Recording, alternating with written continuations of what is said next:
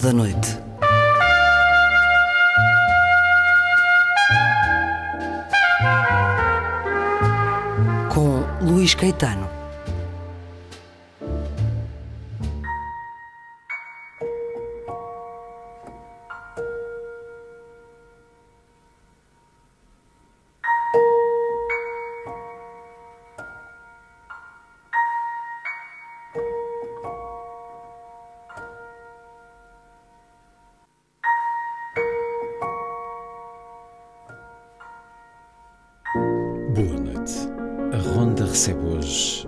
Escritor brasileiro Rafael Galo, que acaba de apresentar no Fólio de Óbidos o seu novo romance em Portugal.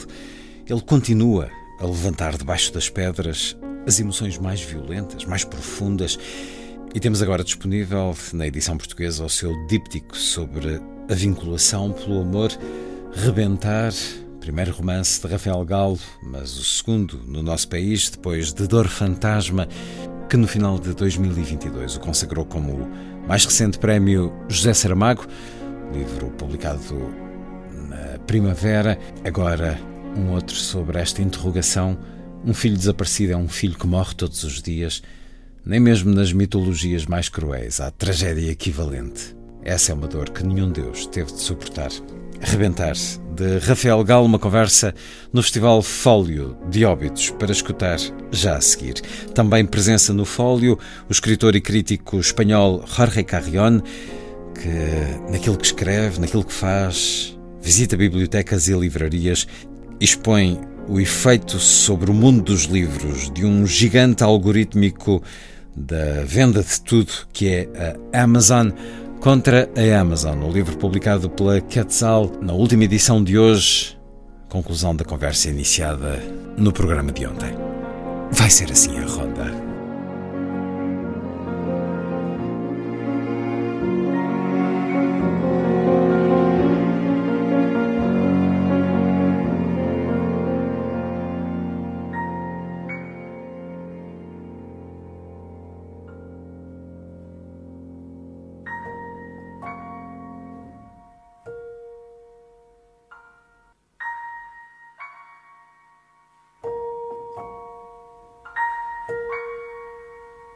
Música a começar. Área da Capo. As variações Goldberg de Johann Sebastian Bach na interpretação de Glenn Gould.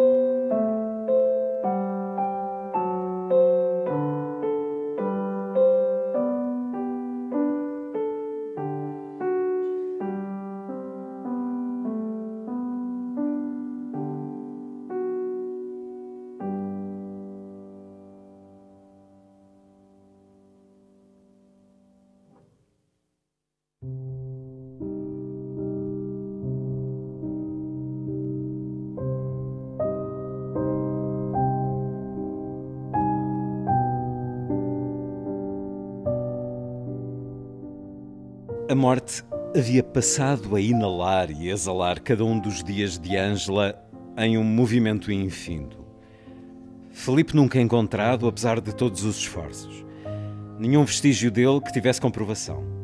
Desde aquele instante em que soltou a mão dele na galeria e o viu correr para longe, o afastamento nunca mais se reverteu. Já abandonado à época, esse cais foi um dos constantes pontos de buscas alicerçadas na hipótese de que o corpo poderia surgir emerso das águas.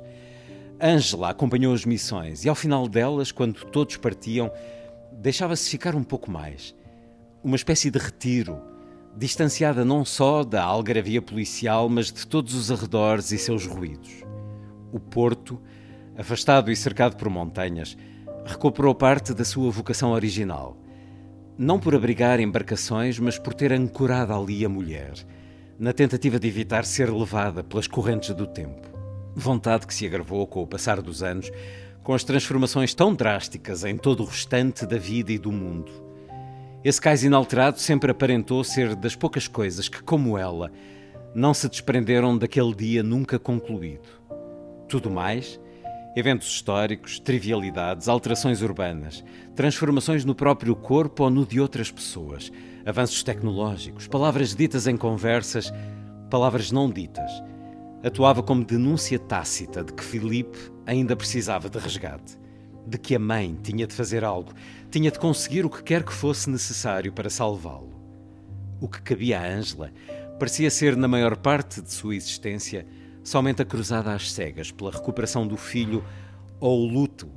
São muitos os ruídos de fora, muitos os de dentro, o hábito de vir aqui, além de servir como paliativo, fez com que Ângela desenvolvesse relações simbólicas com esse refúgio. O movimento infindo do mar se tornou modelo de força, no qual tentava se ver espelhada.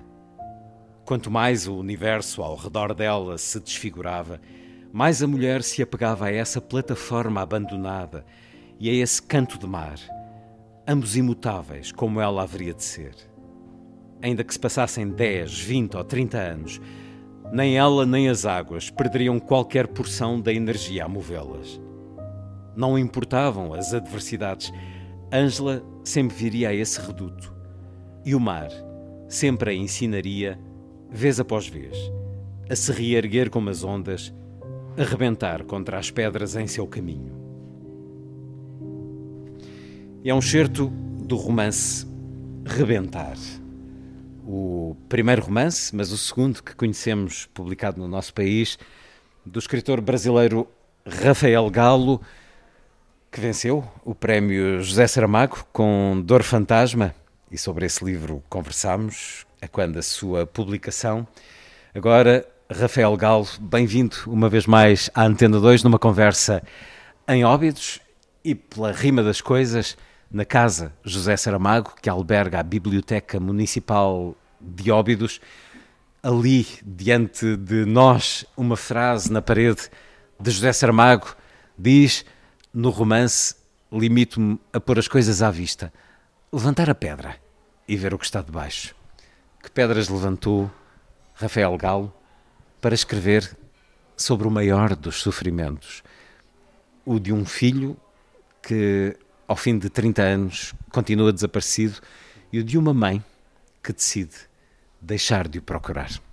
Olá, obrigado, Luiz. Estou feliz com esse reencontro também. E adorei essa expressão na rima das coisas, né? Ser aqui na, na, na casa do José Saramago.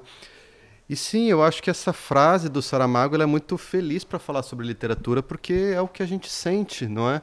De eu particularmente sinto isso como se esses dois romances em particular, né, Dor Fantasma e, e Rebentar, que às vezes muita gente fala, nossa, mas são personagens tão diferentes, né, de mim, porque um é um pianista mais velho que tem filho, no caso do Rebentar é uma mãe também de mais idade que tinha um filho, né? Eu tenho menos idade, sou homem, não tenho filhos.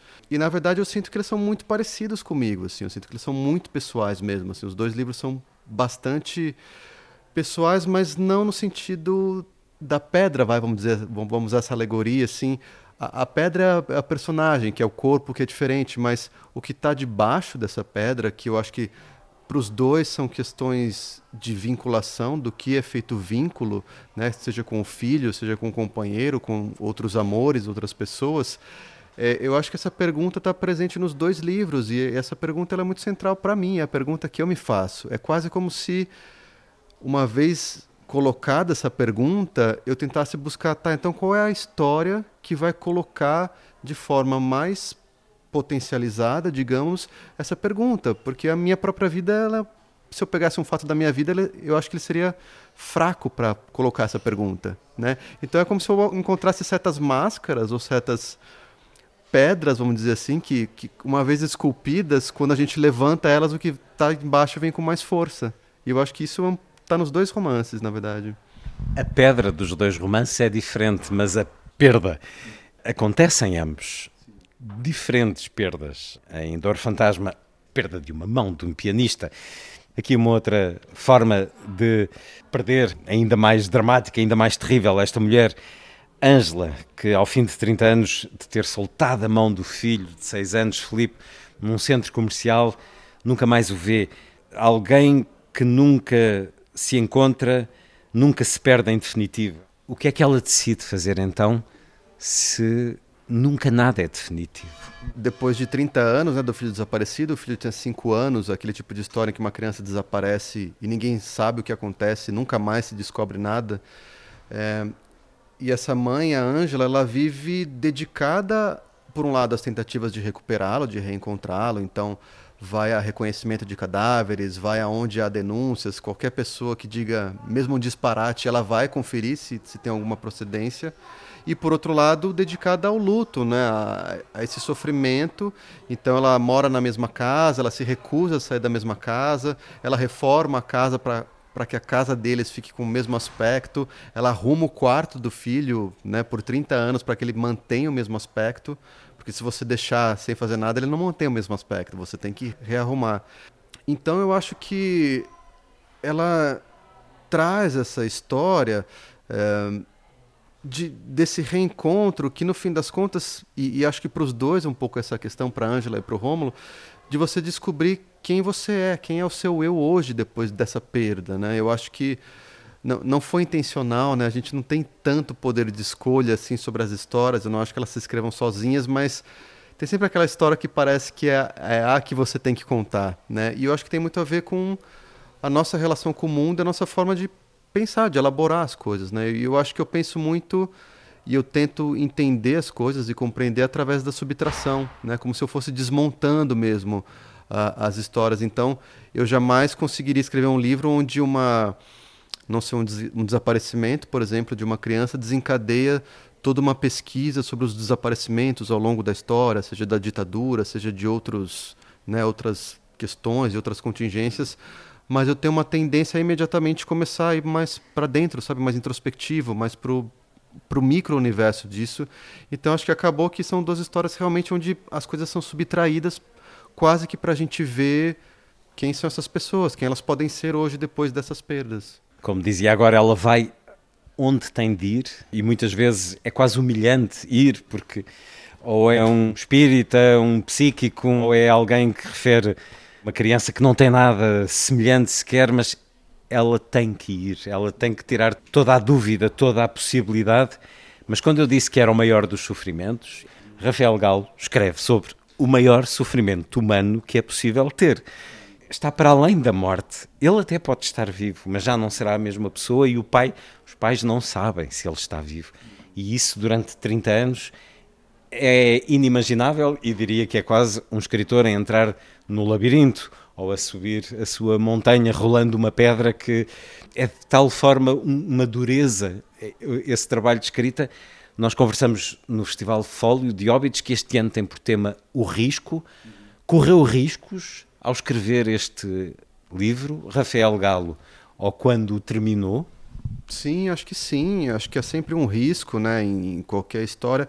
E acho que ainda mais nessas histórias que, para mim, e talvez todo escritor diga isso, mas para mim elas são muito importantes e muito verdadeiras, tanto que eu quis reescrever o livro porque eu não conseguia me acostumar com a ideia de que eu já não gostava mais do texto, eu gostava da história, mas eu não gostava do texto. E, e de repente desapegar, né? Falar assim, não, mas tudo bem, o texto é ruim, mas era. Não ruim, mas tem seus problemas, mas. Ah, era alguém do passado, um Rafael de anos atrás, que não tinha aprendido ainda algumas coisas. Eu não consigo, eu realmente tenho uma conexão afetiva com isso que, que é muito forte. E também tem uma outra questão, né? Por exemplo, quando eu fui escrever o, o Rebentar, eu não tenho nenhum caso de desaparecimento próximo a mim, não conheço ninguém.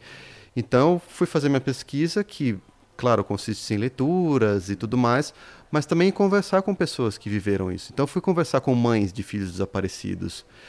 E eu acho que isso aumenta um compromisso ético, porque quando você conversa com uma pessoa que realmente vive aquilo, em mim dá uma sensação de que eu preciso fazer jus a essa história, né? Eu preciso, ainda que eu não tenha vivido, eu preciso contá-la da melhor maneira possível que amanhã ou depois, no futuro, se alguma mãe de um filho desaparecido ler essa história, ela vai sentir que ela foi contemplada, ela não vai sentir que, olha, alguém pegou a história, foi oportunista, ou não, não viu todos os detalhes, ou, ou foi superficial, foi leviano. É um elemento de dignidade. Apesar de ser ficção, Rafael Galo quer que a ficção fale de algo tão sofrido de forma digna. Sim, exatamente. Eu acho que essa palavra, assim, mostrar a dignidade dessa história, né, e, e realmente fazer jus a ela, né, realmente tentar se esforçar para estar à altura daquilo. Eu lembro que antes de eu publicar o livro, eu pensava assim, olha, né, sempre quando a gente vai publicar, a gente tem um medo das críticas, um receio, ah, será que as pessoas vão gostar, não vão, como é que isso vai ser recebido? E era o seu primeiro romance. E era o meu primeiro romance, e eu pensava, bom, é, eu vou estar sujeito, alguém pode não gostar, alguém pode ter todo tipo de argumento. Eu falei, mas o que vai me realmente me fazer sofrer se acontecer é se a mãe de um filho desaparecido falar para mim que eu não tinha o direito de escrever essa história, ou que eu não, né, não fui justo com a história.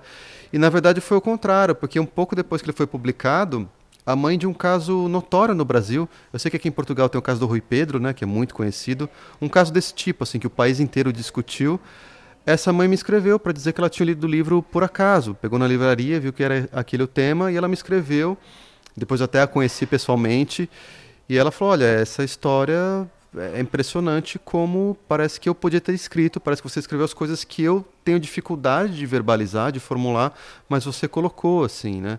Então eu acho, sabe, aquele foi o ponto para mim que eu falei assim: "Então tá, então aparentemente eu fiz jus, pelo menos a história de uma pessoa que viveu isso. E aí você já se sente assim, né? Bom, então agora qualquer pessoa pode falar o que quiser, porque acho que isso era o mais importante, assim, né? Um compromisso realmente ético, né? Com, com a história também, mesmo sendo ficcional. Foi ficção, mas mereceu o respeito de quem passou por esta, passou, passa por esta maior das dores e foi também um livro que recebeu o respeito da crítica, vencedor do Prémio São Paulo de Literatura, um, um importante prémio. Mas eu tenho alguma curiosidade de saber, não tem ninguém próximo de si que tenha passado por isto. A situação dos, das crianças desaparecidas, por vezes durante muito tempo, é quase cotidiana, mas muitas vezes enquadra-se em jovens que, por razões pessoais, fogem com outras pessoas ou fogem de situações familiares. Aqui falamos de uma criança que terá sofrido a ação do mal. Há um Dia Internacional da Criança Desaparecida, é o dia 25 de maio, quando em 1979 Ethan Petts, de 6 anos, desapareceu eh, em Nova York e a União Europeia tem, inclusive, é um número de telefone, 116000, é a linha telefónica que em 32 países funciona para apoio nesta situação mas tenho alguma curiosidade de saber se houve um. O que é que o levou a escrever sobre isto? Alguma situação, algum momento? Algum... Em que momento é que decidiu? Eu vou escrever sobre esta dor terrível que acompanha uma mãe durante 30 anos. É como se a história nascesse pela outra via, realmente. Assim, para mim, eu, eu estava buscando histórias, porque isso é uma coisa que eu faço quase o tempo todo, em que eu estou acordado, e pensando, bom, eu quero, eu quero realmente escrever uma história que se pergunte o, o, que é o amor, do que ele é feito, do que é feita a vinculação, né? Como é que eu posso colocar quase como um estudante que desmonta um rádio para entender como é que funciona a mecânica do rádio, eu sentia que eu tinha que desmontar o vínculo para saber do que ele é feito, né, de uma certa maneira.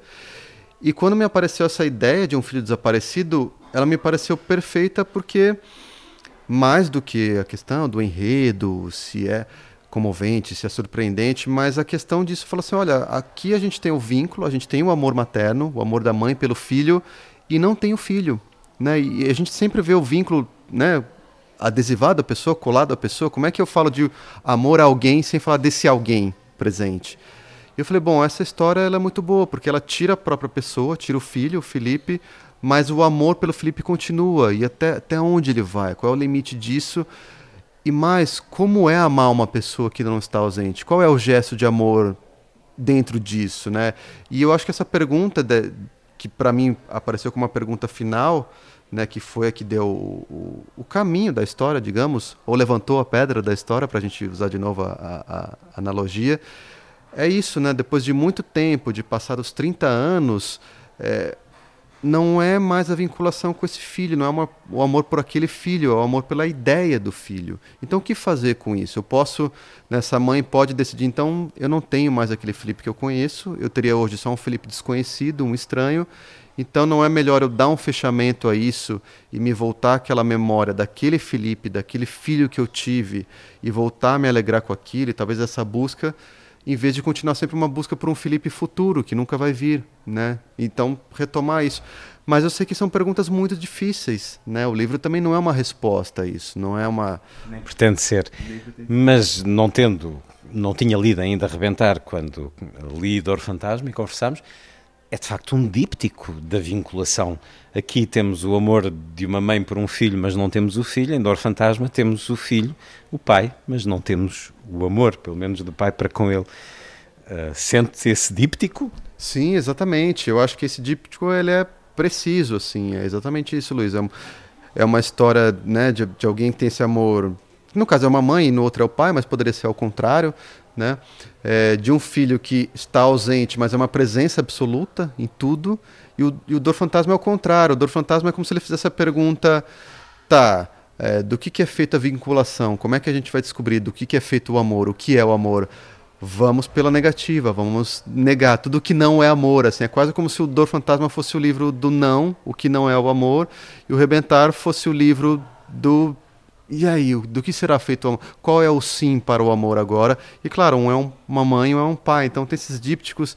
E acho que até na história, quem lê os dois vai encontrar certos pontos, assim, até da estrutura da história, que talvez tenham pontos em comum. Assim. Foi muito curioso para mim reler agora, para reescrever o livro, encontrar esses pontos que eu já nem, nem eram previsíveis para mim. De repente, depois que eu escrevi o Dor Fantasma, ano depois eu olho e falo assim, nossa, no Rebentar eu já estava também pensando algumas coisas assim que depois se refletiram no do Fantasma.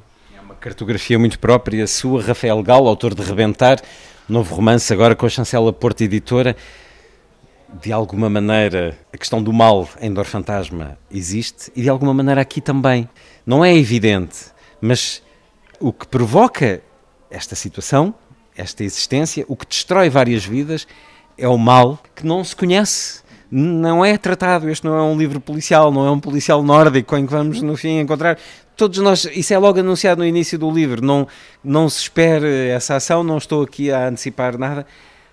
O mal existe aqui, mas é como se fosse uma espécie de chão ou, ou talvez estas partículas que na capa do seu livro salpicam. Rafael Galo.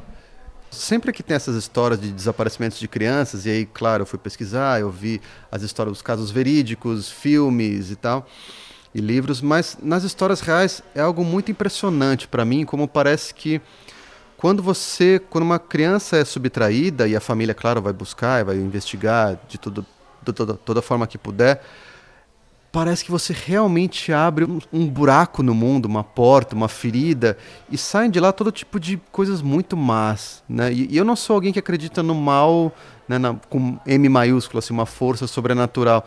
Mas é realmente espantoso, né? Quando a gente vê esses casos da Madeleine McCain, do próprio Rui Pedro ou outros, você começa a entrar em contato né, com redes de pedofilia, tráficos de, de crianças que, que, que pegam, né, sequestram aleatoriamente as crianças e fazem torturas sexuais, abusos sexuais e depois assassinam. E transmitem online na dark web. Está muito associado a casos que são conhecidos. E isso é o mal com maiúsculo ou não?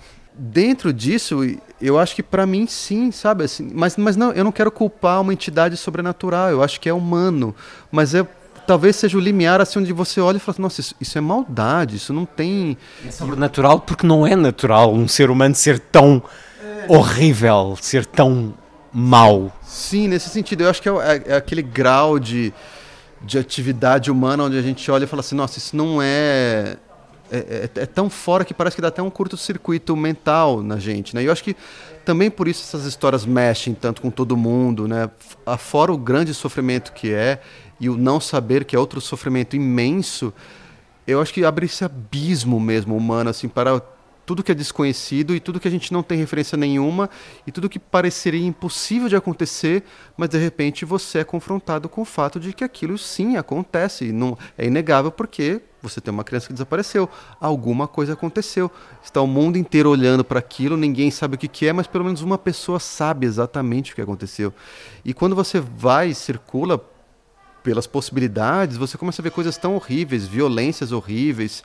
E eu lembro que até no começo da escrita, eu começava a desviar a rota, assim, vamos dizer, né? Eu começava a ver alguns casos famosos, em especial nos Estados Unidos, e eram aqueles serial killers, aqueles psicopatas, aquelas coisas que tinham um rol de crueldades, assim, de pegar pessoas e fazer as violências mais, assim, atrozes, a troco de nada, assim, que, você fala realmente, nossa, isso é demoníaco, né? Mas não no sentido de haver um demônio, aquela figura e tal, mas o que há de demoníaco no ser humano, assim, né? Que é realmente extraordinário, né? Sai do ordinário nesse sentido. Aliás, é, o que esta mãe vive é o inferno na Terra, Exato. aquela expressão que se usa muito.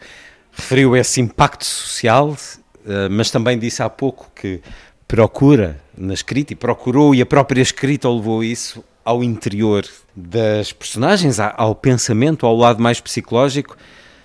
Mas é claro que quando lemos um livro como este, uh, pensamos, uh, são raros os pais uh, que, pelo menos uma vez na vida, não tenham largado a mão de um filho e perdido de vista por breves momentos. Já referiu esses dois casos, talvez mais marcantes no nosso país, o de Rui Pedro e o de Madeleine McCann. São casos em que esse deixar a mão durante breves momentos ou, ou deixar fechado numa casa aconteceram quando o mal, esse mal, estava próximo, estava a passar ali, ou estava atento. Mas a, a, sociedade atravessa vários sentimentos para com isto. E o que lhe queria perguntar é de que forma pensou a sociedade na reação a uma situação como esta no seu livro. Em Portugal, houve quem ganhasse dinheiro com o caso de Madeleine McCann, escrevendo livros repugnantes, pesados de especulações e, e de acusações, mas também nos média e nas mesas de café se criticou porque a mãe de Madeleine McCann não chorava. E se não chorava, o que é que isso queria dizer? E lançava-se a suspeição. E isto é também a sociedade enquanto matilha de lobos. Essa sociedade não é muito evidente neste romance, mas há pelo menos uma situação em que, num outro caso de criança desaparecida, por ser negra, por se relacionar, ser mais velha, por ter mal, algumas amizades mais discutíveis, a sociedade trata logo de maneira diferente. Qual é o papel da sociedade neste seu romance em relação a estes casos, Rafael Gal? No Brasil, é muito difícil você ter qualquer. É, é, essas relações de poder e de desigualdade social, elas são tão fortes na nossa sociedade lá que é difícil você ter qualquer discussão onde isso não não passe por, por essas questões, né? Então, isso é uma coisa que, por exemplo, eu comecei a ver muito logo nas conversas com as mães de filhos desaparecidos, porque, é, primeiro, há muito mais casos. Né? Eu lembro que na época o número era de 40 mil pessoas desaparecidas por ano no país. E já diziam que esse número estava defasado. E lá também é a mesma coisa. A gente ouve falar de um caso que se torna notório a cada 20 anos. Todo mundo fala daquele caso único, que em geral é de uma família de classe média ou média alta. Mas a todo tempo está acontecendo nas, nas famílias de classes mais baixas.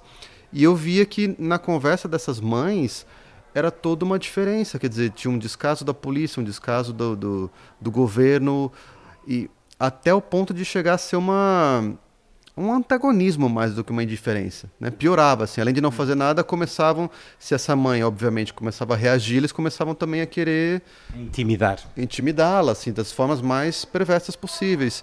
Então, sim, eu acho que tem sempre esses essas questões, esses oportunismos que às vezes eu acho até eu até acrescentei um a mais nessa nova versão que não tinha na anterior, que às vezes eu acho que é por dinheiro para ganhar alguma coisa em cima, e às vezes até uma não sei, tem gente que quer ter um papel de herói naquilo, sabe? Como se, não, mas eu resolvi o caso porque eu encontrei. Às vezes, até com boas intenções, começa a ter um viés. Ah, não, eu vi uma criança que talvez seja ela. Imagina, e eu, eu acho que é uma fantasia de você ser aquele que resolve esse caso, aquele que soluciona isso. Né? Os mídia, média, mas eh, para vocês tem que ser mídia, contribuem muito para isso. Sim, contribuem muito, porque provocam uma histeria, né? E provocam acho que provoca esse impulso a, a, deixar todo mundo muito ansioso por uma resposta, assim, né? e, e, quase que valer qualquer resposta, porque também, né, a gente pensa uma TV, uma rádio, às vezes pode pegar uma, não sei, uma dessas denúncias, uma dessas pessoas que falam, não, eu achei, olha aqui tem uma criança, e já pegam aquilo para fazer um espetáculo. Um reality show.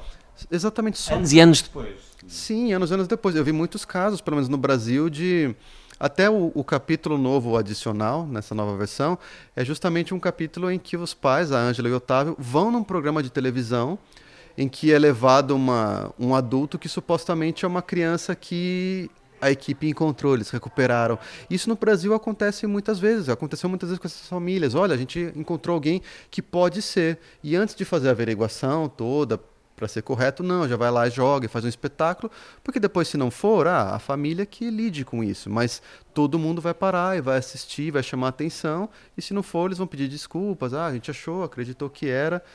E é um descaso, e é, ao mesmo tempo muito essa, essa vontade de ganhar algo em cima, que seja atenção, que seja lucro financeiro diretamente, que seja a possibilidade de ser a pessoa que descobriu, vai passar o resto da vida dizendo, ah, eu solucionei aquele caso, o herói sou eu, né?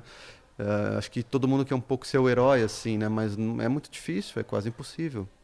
Fiquei curioso, apesar de tudo, com o título que escolheu, Rebentar. Quando a gente está começando a criar as histórias, né? E antes, quando você tem aquela ideia, ah, talvez um dia eu vou escrever aquela história da mãe de um filho desaparecido que depois de muitos anos encerra isso e recomeça a própria vida. Mas eu não sei nada ainda da história. Não sei se ela tem outro filho, se tem marido, o que, que aconteceu, né? Tá só aquela ideia bastante embrionária ainda.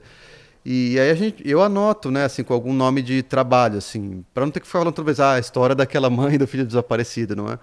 E eu lembro que a primeira anotação que eu fiz foi, foi rebento, que é um termo, no Brasil não é mais comum, né, mas que chamavam antigamente os bebês quando nasciam, né, é o, é o rebento, porque o parto vem daquele, né, daquele rompimento, daquela, daquele procedimento, então diziam que o filho era um rebento, não é? Eu falei, nossa, mas rebento é, é estranho, será que né, o que, que, eu vou pensar? E eu fui no dicionário para ver exatamente. Eu, eu, sou, eu gosto de ler dicionários. E quando eu abri a palavra rebentar, uh, que vem antes de rebento, né, porque é rebente a, né, foi a primeira que eu encontrei ali. É, tinha vários significados ali, né? Então tinha esse significado de romper, o significado de água que bate nas pedras, o rebentar das ondas. Aí tinha o significado de dar à luz a uma criança, tinha o significado de romper com uma situação prévia. E eu falei, olha, tem sei lá, 10 significados diferentes, dos quais oito têm ligação com a história. E eu falei, então vai ser arrebentar o título da história. E não é uma palavra comum no Brasil, não é uma dessas palavras que, né, talvez aqui não seja comum, mas lá é. Não é. Mas eu acho que tem a ver com toda essa história mesmo, assim, né? Tanto do, do rebentar do filho, o rebento, quanto da Ângela ter que romper com essa situação que ela tinha antes e começar uma nova vida, né? E aí, claro, aí eu criei analogia com o mar também, ela vai no cais abandonado, né? Como esse trecho que você leu. E, e todo esse imagético que, que, que, se tornou parte dessa história. Veja-se o que acontece quando se abre um dicionário, esse ato clássico, antigo, uh, qualquer dia nos museus. Uh, muito interessante a forma como então surge esse título, Rafael Galo, Rebentar. A edição Porta Editora é o romance inicial de Rafael Galo, mas o segundo publicado no nosso país, Rafael Galo, vencedor do prémio Saramago deste ano, que está no Fólio em Óbidos. Como é que está a sentir o festival num lugar destes, Rafael Galo? Ah, é muito bom, é a primeira vez que eu venho, mas claro, eu já ouvia falar, porque o Fólio é um festival muito conhecido, e era uma dessas coisas que, em especial depois que eu ganhei o prêmio Saramago e comecei a vir para Portugal com mais frequência, todo mundo no Brasil falava: você tem que ir no Fólio, porque o Fólio é muito bom, o Fólio aqui é lindo, o vilarejo maravilhoso e tal. E eu estou muito feliz, estou gostando muito de ver as mesas e realmente é um lugar lindo. E, e poxa, só hoje eu, eu consegui ver a igreja que se tornou uma livraria assim. Então, para mim isso tudo é muito bonito, sabe, de ver assim, livro, os livros realmente entrarem na cidade, entrarem na vida das pessoas, assim, né? No Brasil, como eu disse, a tendência é o contrário, assim, as livrarias fecharem e se tornarem igrejas, não é? Então eu fico, confesso que eu fico feliz, assim, de ver esse movimento de crescerem as livrarias e serem as livrarias que tomam o lugar, assim, que ganham o lugar de outras coisas uma vila literária e da Unesco, esse feito conseguido por José Pinho, criador uh, do Fólio, da Ler Devagar, e deste Óbidos Vila Literária, que recebe Rafael Galo, Prémio Literário José Saramago, Rebentar, chancela Porto Editora. Um gosto uma vez mais esta conversa, Rafael Galo. Muito obrigado por estar na Rádio Pública Antena 2.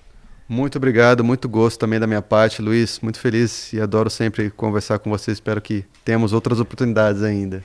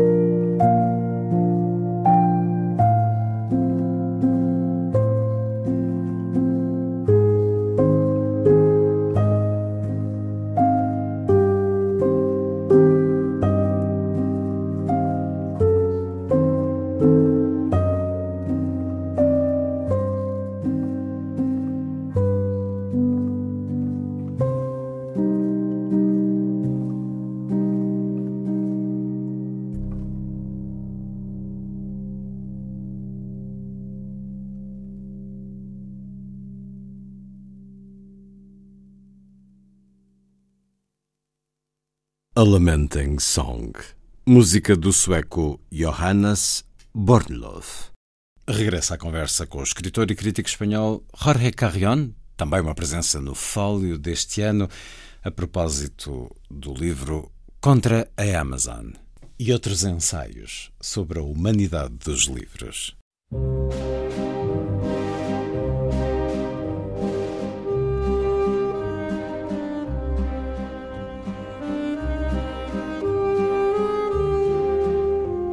Última edição. Um programa de Luís Caetano.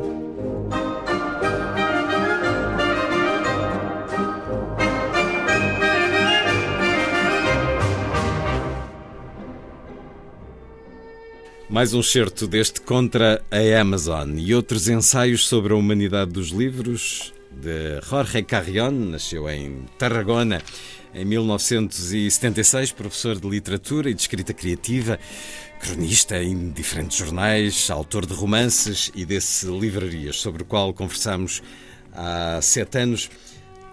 Ler é isto: acumular peças na recordação e no subconsciente de um puzzle que jamais poderemos completar. Enquanto leitores, cada um de nós atesoura a sua própria biblioteca. Alivia-nos e reconforta-nos saber que, além dessas paredes, Existem bibliotecas públicas, municipais, universitárias, nacionais, que armazenam centenas de milhares de livros, um imenso conhecimento impresso. Mas a nossa própria cultura, além das paredes do nosso crânio, materializa-se nas prateleiras do nosso estúdio, da nossa casa, às quais fomos acrescentando volumes ao longo da nossa vida, que lemos ou não, que leremos um dia, ou que jamais serão abertos, quem sabe, não importa. O que realmente nos importa é possuí-los, arrumá-los, saber que estão lá, ao nosso alcance, que poderemos tocar-lhes, folheá-los, lê-los parcial ou totalmente, quando nos apetecer recorrer a eles, como o Capitão Nemo na biblioteca do Nautilus, ou os monges imaginados por Humberto Eco, noturnos e clandestinos no seu mosteiro da Baixa Idade Média, um labirinto assediado pela censura e pelo crime. Durante milénios houve em todos os lares uma pequena representação do templo. Uma capela, um altar, um recanto consagrado aos gênios, aos defuntos ou aos deuses. A modernidade apagou-os aos poucos da arquitetura doméstica, enquanto o império da imprensa e a proliferação de edições de bolso enchiam de livros as casas, convertiam as estantes em móveis tão presentes como as mesas e as cadeiras, as superfícies do pão nosso de cada dia. A biblioteca ocupou o lugar divino e doméstico. A enciclopédia Espasa suplantou a Bíblia. Todos temos a nossa biblioteca pessoal, íntima, que também é parcialmente imaginada. Isto porque nos fala aqui de bibliotecas reais eh, e bibliotecas que a literatura construiu. Um certo de Contra a Amazon de Jorge Carrion, com tradução de Margarida Amado Costa.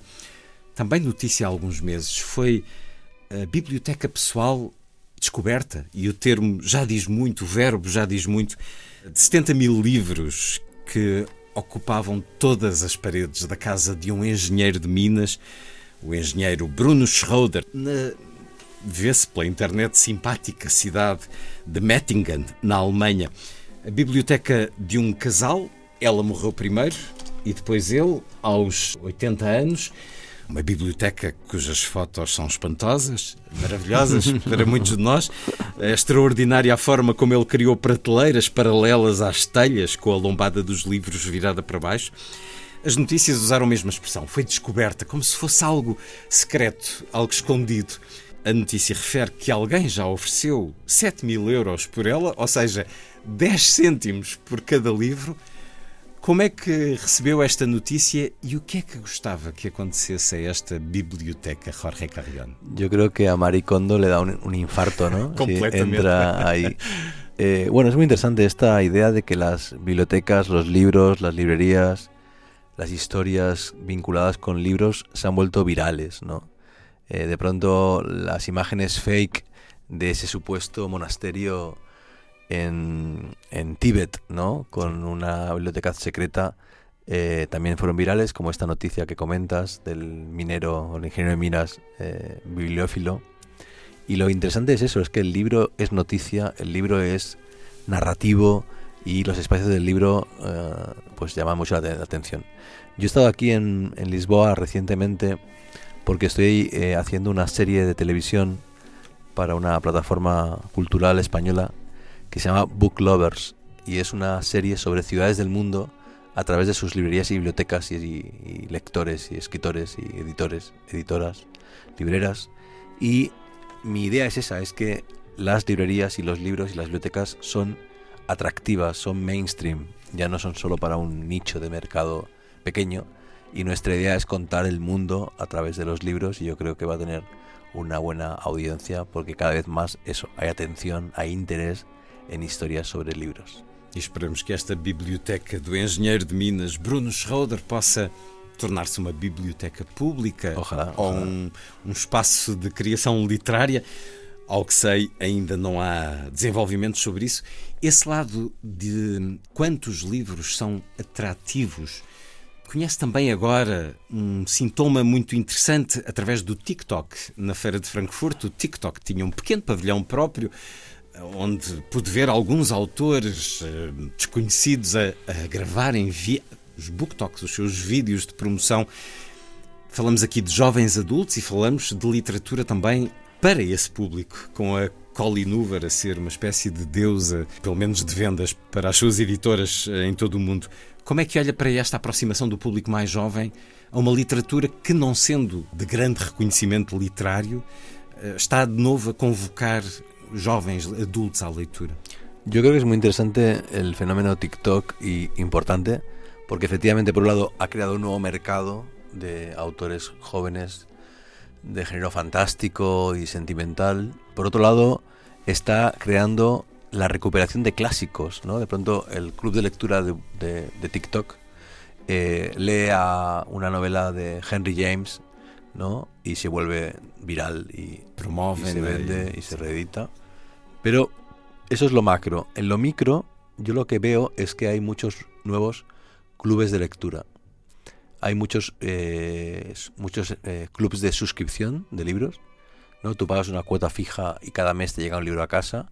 Y muchos clubes por Zoom, por Teams, por eh, Internet. ¿no? Entonces yo creo que hay como un regreso a la conversación a través de los libros y una reivindicación del librocentrismo, ¿no? De el libro en el centro del debate y de la conversación y de las relaciones sociales. Mas depois também há histórias que nos conta neste livro e que são comovedoras por esse amor aos livros que se encontra, por exemplo, nas Honduras. Jorge Carrion fala-nos de várias bibliotecas. Aqui sublinha como o mais importante numa biblioteca não é o edifício, mas as pessoas que trabalham dentro da biblioteca ou que a frequentam. Nas Honduras encontramos um modelo oposto ao do edifício emblemático de orçamento milionário. Graças ao projeto de bibliotecas infantis do distrito de Lempira, circulam neste momento 200 mochilas viajantes oriundas de 23 bibliotecas escolares e duas públicas, que revolucionaram a infância, propondo tanto a leitura sistemática de histórias existentes como a criação de histórias próprias. Ler e escrever também são formas daquilo a que chamamos empoderamento. Esta experiência teve tanto êxito, são tantas as crianças que descobriram alternativas à violência e ao fracasso social, que presentemente se está a debater a aprovação no Congresso Nacional Hondurenho da replicação da fórmula em todo o país. Entretanto, em Lempira, estão a ser construídas cinco bibliotecas novas e aprovaram-se mais dez, porque uma biblioteca ou uma mochila viajante não são apenas convites à leitura e ao estudo, mas também cenários de teatro, dança, marionetas, mimos e oralidade. As crianças de Lempira escrevem recensões sobre todos os livros que leem e mostram, orgulhosas, as listas das suas centenas de leituras. Publicaram um livro editado por Salvador Madrid e Albani Flores, intitulado El Árbol de los Libros. Vários dos seus contos falam sobre leitura e livros. Um chama-se Superlectora e foi escrito por Ariane Alcântara, de 11 anos. Acaba assim: Lê para seres feliz. Fala-nos destas mochilas de livros, Jorge Carrión. Bueno, yo creo que es muy interesante cómo en Europa se ha consolidado la idea de la biblioteca espectacular de un arquitecto famoso, muy grande, muy innovadora, etcétera, y está muy bien. En Barcelona se acaba de inaugurar una que se llama Gabriel García Márquez y que es maravillosa, pero hay otro modelo que es el de África o el de América del Sur, que son los proyectos en los cuales lo que importa son las personas y la energía y no eh, los recursos económicos para hacer una arquitectura espectacular, ¿no? Arquitecturas móviles, nómadas, eh, mutantes, pequeñas, como estas mochilas viajeras, como el biblioburro que se mueve por Colombia, o como las bibliotecas móviles por la paz de Colombia, que son módulos que se pueden llevar en el, en el helicóptero y que se desmontan y que tienen libros y ordenadores y módulos para hacer talleres, cursos, eh, conversaciones de paz, ¿no? Há vários exemplos um pouco por todo o mundo. Estas mochilas são transportadas por bibliotecários, por eh, lugares mais inóspitos, é Sí, isso? por, y por también por maestros rurales, Professores, etcétera. uhum. Pero yo creo que es, o sea, eso es un ejemplo, pero lo que importa es que hay un modelo de biblioteca móvil, nómada, portátil, eh, de pequeña escala, que es igual de importante que el modelo europeo de la macro arquitectura icónica. Jorge Carrion contra Amazon. Este é um livro de viagens, muitas viagens, tal como Livrarias o era. Viajamos muito pelos livros, mas viajamos também por lugares onde, onde vai e, e que nos descreve. A Coreia do Sul, a Maiorca, como agora referiu, Miami, a Capri. Eu não sabia que esta pequena ilha do Golfo de Nápoles era tão literária. Curtis Malaparte, Marguerite Yourcenar, Paulo Neruda, Alberto Moravia e Elsa Morante, R. De Luca e Scarmeta, que foram convidados deste programa, Godard. O que é que quis encontrar em Capri, Jorge Carrión? Yo tengo un vínculo muy fuerte con Nápoles porque mi esposa es napolitana y voy mucho a Nápoles y es una ciudad fascinante, ¿no? que nos lleva a Leopardi, que nos lleva a eh, Henri de Luca, eh, a Walter Benjamin. Y Elena Ferrante, Elena Ferrante.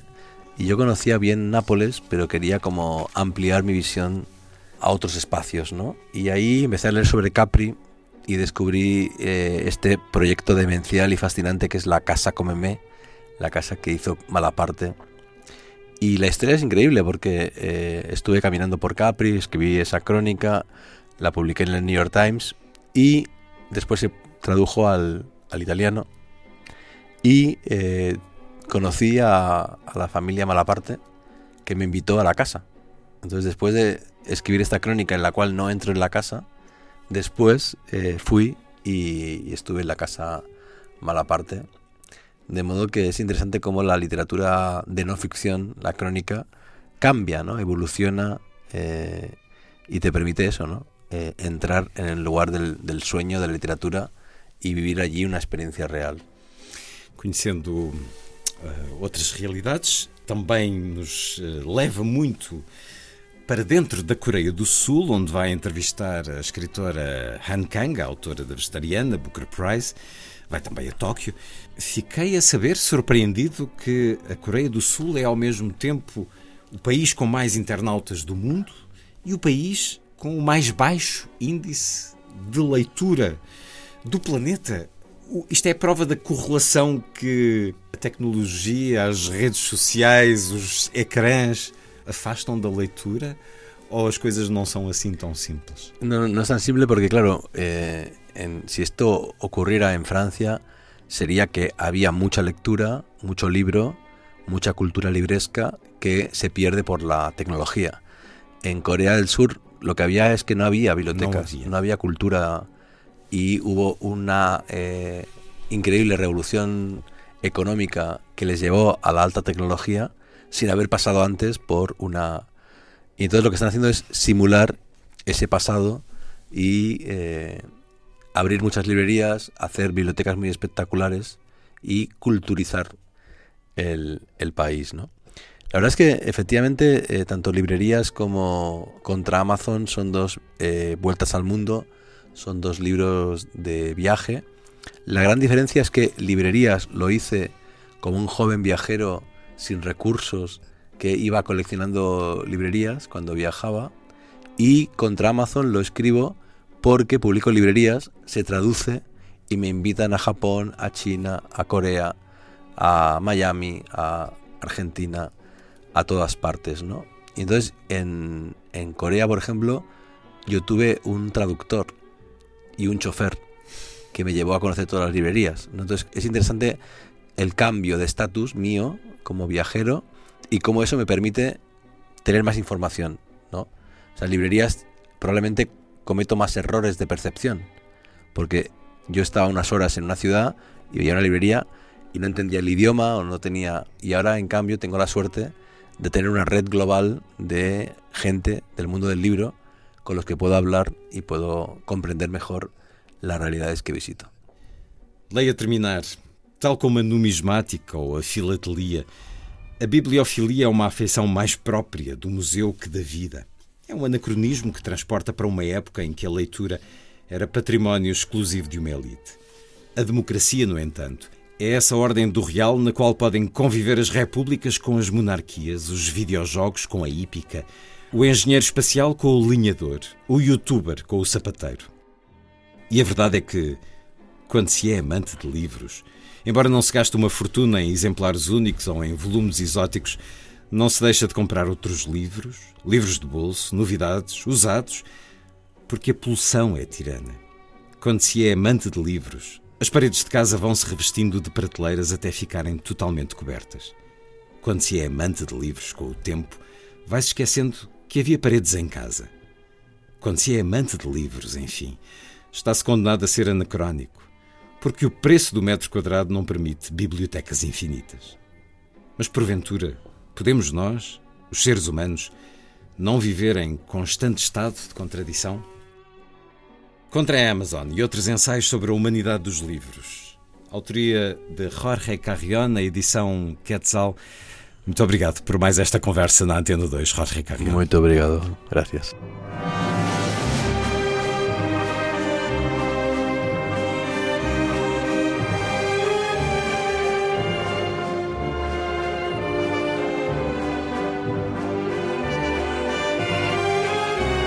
Última edição.